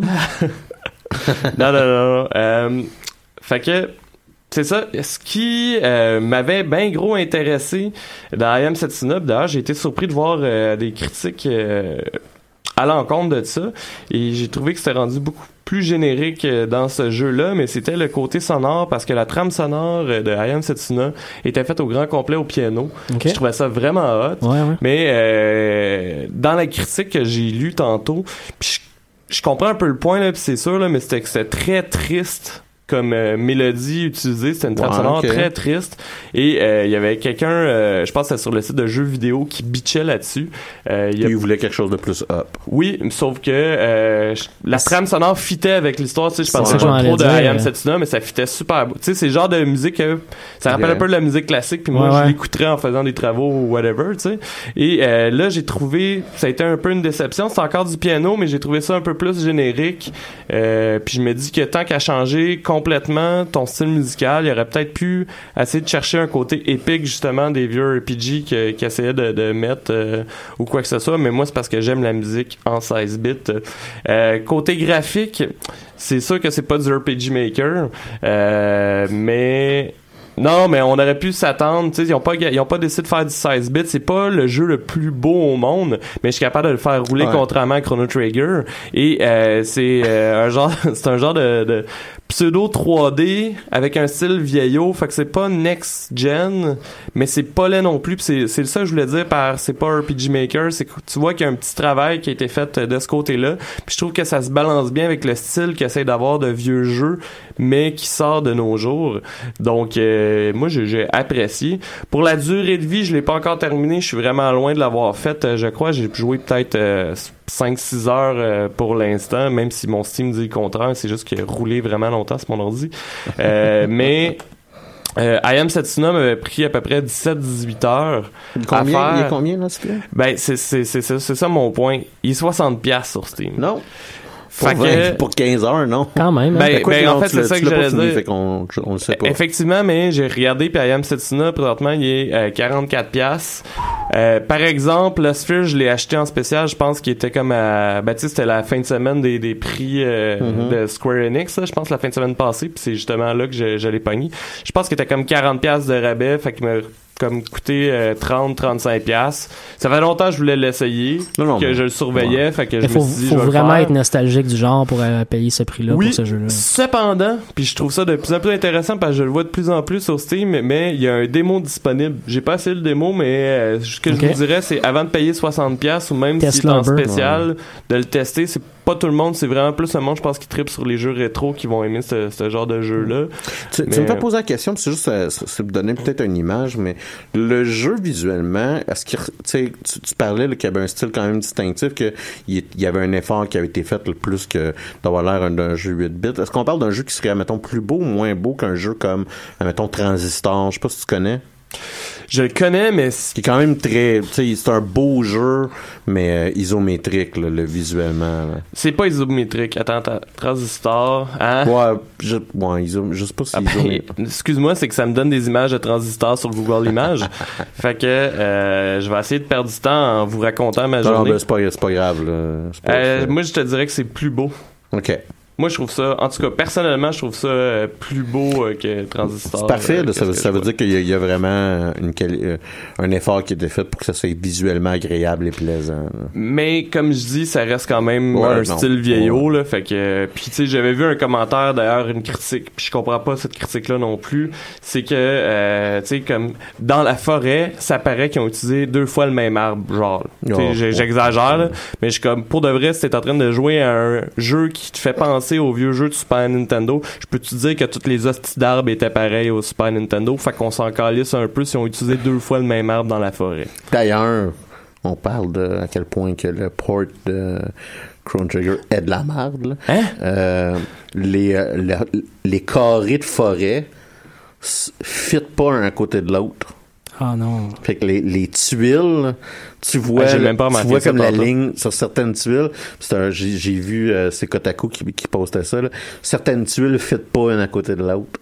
C'est, c'est à ce point-là que c'est Non, non, ils ont été vraiment paresseux. euh. Ah ouais. Quel désastre. C'est tout? Oui, en fait, euh, c'est tout. Fait que je Ben, pense merci, que euh, ça, ça, ben, ça fait plaisir. Fait que checker le démo. Puis euh, Mathieu, tu voulais nous parler de la violence dans les jeux vidéo euh, suite à la sortie de Trump, j'imagine. Ouais, ouais, je me cherchais un sujet cette semaine, puis euh, quand je suis tombé sur euh, la nouvelle euh, à propos de Donald Trump, euh, euh, qui, qui a organisé un meeting à la Maison Blanche Mhm. avec les représentants de l'industrie du jeu vidéo pour parler de violence dans les jeux vidéo. Mhm. Ouais, c'était aujourd'hui même, le 8 mars. Euh, ça, ça, ça me fait capoter complètement. Euh, c'est pas la première fois quand même, non, c'est pas la première fois qu'on a des leaders importants, des, des, des euh, représentants de communautés, des, des présidents carrément. Obama l'avait fait quelques reprises aussi, Ouais. qui nous parlent de l'atmosphère Ouais, de jeux vidéo. Euh, c'est pas juste euh, l'apanage des Non. républicains. là. Euh, l'atmosphère des jeux vidéo, puis l'influence que ça a sur la jeunesse qui est corrompue par les jeux vidéo, puis qui devient violent à cause de ça. Euh, moi, moi, ça, ça me fait capoter de, de voir ce genre de choses-là. Je trouve que c'est une logique qui a aucun, mais aucun bon sens. Et, d'aller aussi loin que faire venir les gens de l'industrie pour parler de l'influence de leurs jeux sur les jeunes. Je- je voulais, je voulais vous entendre parler un peu de ça euh, justement parce que ça, ça me met hors de moi. Ça me met hors de moi de, de penser que on, va accuser l'industrie complète. Pourquoi, pourquoi l'industrie du cinéma est pas là? Pourquoi l'industrie, euh, à la limite de la BD, il y en a un paquet d'autres qui vont influencer l'uni- l'univers euh, euh, imaginaire des jeunes. Mais pourquoi c'est juste le jeu vidéo qui, euh, qui est ciblé comme ça? Je pense que j'imagine que euh, puis ça c'est vraiment juste une, une théorie là, sur le sujet là, mais j'imagine que ça doit être la facilité d'avoir accès à des images violentes Mhm. qui selon eux euh, peut te rendre agressif et violent. Euh, cependant, tu sais, je veux dire, je vois pas tant. De plus en plus, les films violents sont de plus en plus générales puis tout. Fait que je vois pas c'est quoi la différence entre un film Ben, puis généralement, un jeu. là. généralement, quand on va mettre les jeux, on va mettre aussi les, les- les- le cinéma, on va le Ah rendre ouais. Coupable accessoirement. Puis je veux dire, c'est aussi quelque chose qui est très fréquemment générationnel. Je veux dire, on attribuait Ouais. tous les mots à Elvis, tous les mots aux Mm. Beatles, tous les mots à n'importe quel euh, au Sex Pistols, c'est-à-dire que à chaque fois qu'un groupe va être populaire chez les jeunes, Mhm. une, une démographie un peu plus jeune, ben, généralement on va on va y attribuer des déviances morales, si Ouais, on ouais. veut, euh, euh, versus la majorité, ben la majorité, pas dans ces cas-là, là, parce que la majorité c'était les jeunes à l'époque, là, maintenant la majorité c'est les vieux, mais euh, versus euh, ce que les adultes, si vous voulez, ce que les, les, les personnes qui ont les moyens financiers, là, Mhm. les, les 30 et plus, euh, ce que eux vont considérer comme leur, leur nom, leur goût ou leur, leur style musical. tu sais. Fait que c'est pas c'est pas d'hier la veille. euh, je veux dire combien de combien euh, Ed Sullivan qui était obligé de filmer euh, Elvis à partir de la taille euh, vers le haut parce que les déhanchements d'Elvis étaient supposés de provoquer des ovulations hein, à grandeur de la nation, tu sais. Euh, C'est le même que ma mère est tombée enceinte. ouais, exactement. Sais, moi j'ai 30 j'ai 38 ans, j'ai vu Mortal Kombat arriver. Ouais. Et je ne peux tu sais, vous pouvez pas savoir à quel point que l'univers a explosé quand quand que le monde ont réalisé que tu pouvais arracher la colonne vertébrale de l'autre bonhomme avec, Avec un fatality. Le monde ont pété un plomb, là, tu sais. À un point tel, je vous rappelle que Nintendo a une version censurée euh, et que Genesis avait la version non censurée. Effectivement. Euh, donc c'était Ça, fait- ça faisait pourtant un- très longtemps, plus d'une décennie, où on avait des films violents, des films d'horreur, des films où euh, on envoyait des gens se faire éventrer, des gens se faire euh, Les films des années détruire. 80 étaient crissement plus Ouais, violents, ouais, crissement plus gratuits du Ouais, moins ouais. que les films euh, actuels. là, tu sais. Je pense qu'un des problèmes du jeu vidéo à ce niveau-là, c'est que c'est les gens qui agissent au lieu d'être le spectateur de quelque chose qui est devant toi. C'est qu'on va se dire que Ouais, le, jeune, c'est ça, le jeune qui fait la, la, la- le démembrement de l'ennemi plutôt que le voir à travers un film. Euh, ceci étant dit, il me semble que le problème parle plus dans la santé psychologique des jeunes que dans le jeu vidéo en tant que tel. C'est-à-dire que les compagnies, puis si on les a, c'est- c'est mon problème avec le fait que Trump est président, c'est que ça sera, ça sera pas le, le- le move qu'il va faire, bien entendu. Mais si le move, c'était de prendre les gens de compagnie, les asseoir pour leur prendre conscience de leur responsabilité qu'ils ont en tant que gestionnaire de communauté. Je pense à des compagnies comme Twitch qui gèrent des gens qui se filment à tous les jours puis qui racontent des choses à tous les jours. Tu as une responsabilité à ce niveau-là de suivre ce que les gens vivent, suivre ce que les gens font, suivre les commentaires, puis interpeller ces gens-là quand il y a des problèmes. Parce que des enjeux psychologiques, on en a vu. Là. Euh, Alexandre Taillefer, avec son, son Ouais, ben, documentaire récemment, on avait parlé un en même petit temps, peu. Mais euh, moi c'est je trouve qu'il va trop loin dans ce qu'il dit, Alexandre Taillefer. mais, c'est là que moi je vais mettre le time out. Puis Taillefer, tu sais, je, je vais je vais me retenir, OK? Euh, mais Typhon, quand il va tout le monde en parle, puis qu'il se met accusé, genre Twitch, Ouais, ouais. d'être responsable du suicide de son gars, euh, c'est exactement le même niveau de débilité profonde que Trump qui va dire que le, le tueur euh, en Floride, c'est à cause qu'il jouait à des jeux vidéo. Ouais. C'est une hostie de non-sens. Je suis d'accord avec toi, T'sais. ils sont pas responsables directement de ce Non, qui s'est passé. t'sais. Mais, je pense que s'il y a des changements à faire dans l'industrie en tant il y a du stock qui dit là, fucking dangereux. Là. Oui. Parce que ce qu'il dit, c'est qu'une compagnie privée devrait monitorer l'entièreté des conversations qui se fait ces chats pour pouvoir intervenir puis te cibler directement chez toi pour ton adresse IP pour avertir un Mhm. tiers, tes parents, Mhm. que tu es en train d'avoir des idéations suicidaires dans la catégorie de Big Brother gradé totalement mon, tu sais, totalement débile, là, ça score élevé. Je, suis bien là d'accord, c'est pas ça que je voulais suggérer non plus, mais je me dis que euh, comme on le fait ailleurs dans la société, ne serait-ce que lancer des messages aux gens pour leur dire a un problème, appelle à tel endroit, puis décoder des euh, euh, certains types de comportements qui sont très très mis de l'avant là. Pas aller voir des messages sous-entendus dans un post qui a été fait une fois par une personne là. Ça c'est effectivement aller trop loin, mais il y en a des gens qui émettent qui émettent des, des, des cris d'alerte puis on les regarde même pas l'industrie les regarde pas ces gens-là. Fait que je pense que s'il y a quelque chose à faire dans tout ce débat-là, c'est vers ça, mais pas d'asseoir le, le président de la compagnie qui, euh, qui fait Grand Theft Auto pour dire ton jeu il est trop violent là. Ben de base, son jeu, il est supposé être pour un public mature. Puis s'il y a des parents qui achètent des jeux comme GTA En à effet. leurs enfants de En 12 effet. ans, ben je pense pas que ce soit la compagnie le problème. Je pense que Mhm. c'est les parents, là, tu sais. c'est- Tu sais, L'autre affaire, ça c'est le bout qui m'énerve, c'est le bout qui me fait, c'est qui, qui me donne envie de sais, de péter des fenêtres. Là. Ça, c'est parce que tu joues à des jeux vidéo. Oui, clairement. Mais fait qu'il y a un kid que il y a un kid qui a pété un gasket qui avait aisément accès à une arme semi-automatique, ben, en fait rendu automatique à cause des bomb stocks, un Ouais. AR, un AR-15, à moi Ouais, je me trompe. ouais. Tu sais, un AR-15, là, on peut-tu s'entendre que Chris, quand tu es dans une population qui a pas le droit de boire à 21 ans, là, être capable de pouvoir se pogner un fusil d'assaut, là, Mhm. tu sais, dans la catégorie là, de t'as pas t'es t'es pas bien cadré là. Tu t'as pas t'as pas les valeurs à bonne place. Tu, tu tu vis pas dans le monde réel là. C'est quand même hot là. Absolument. tu chasses pas avec un AR-15 dans Non, la vie tu tues du monde. C'est ça que tu fais avec un AR-15 Mm.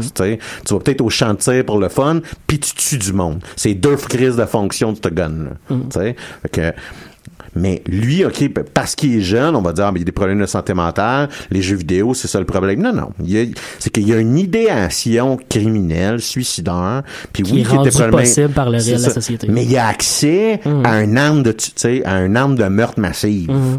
Tu sais, je suis désolé, là, mais euh, à- le gars qui a, qui a tué 100 personnes à Las Vegas, là, il s'est pas joué une petite game de Call of Duty avant, là.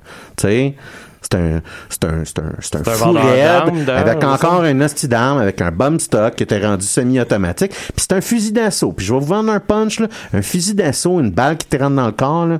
Généralement, tu perds soit le membre ou tu perds la vie. Mhm. C'est un ou l'autre. Ou t'es es marqué pour le reste de ta vie. Mais euh, si tu donnes accès à ta population, des, pas des armes de chasse, pas des armes de défense, des armes de guerre. Mhm.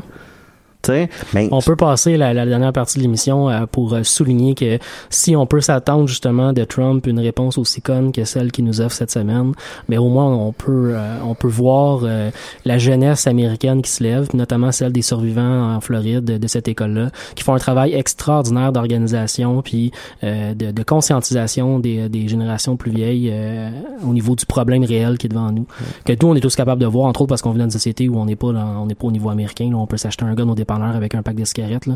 Euh, c'est c'est vraiment pas ça qu'on vit ici. Là. Même s'il y a des problèmes là, dans notre système de... de, de... Nous autres, au moins, notre premier ministre fait juste se costumer. là. non, mais non, non, mais tu sais quand, quand Harper a, a détruit le régime des armes à feu, là, Ouais. tu sais, je veux dire, ce régime-là a été créé après, en 89 après Ouais. le massacre de Polytechnique. tu sais. Ouais, ouais. L'entièreté des forces des ordres, de, de l'ordre ont dit c'est un outil qui est important pour Ouais. notre travail. Ouais, ouais. Puis qu'est-ce qu'on a fait par populisme? Par, tu sais, par populisme Ouais, épais, on a détruit, puis on, on va le refaire au Québec, puis tu sais, puis rendu Mais là, on a euh, perdu des années, des mais années. on a perdu de- de des données. années et des années et des années de données. tu sais. Dans le contexte que ce que tu disais, puis par rapport à, à ce que euh, les kids qui, qui prennent le flambeau, puis euh, je te dirais avec un, un certain brio.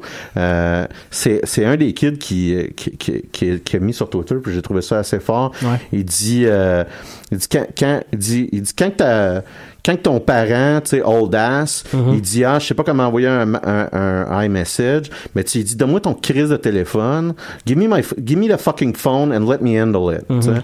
Il dit, puis malheureusement, ben, c'est ça qu'il faut faire avec nos gouvernements. Our parents don't know how to use fucking democracy, so we have to. Puis rendu là, ben, ça fera une autre génération de militants qui, qui les enlèveront de ces, ces, ces hosties de débilité-là. là. Moi, je pense qu'en. euh, Puis j'ai resté calme en Oui, passant.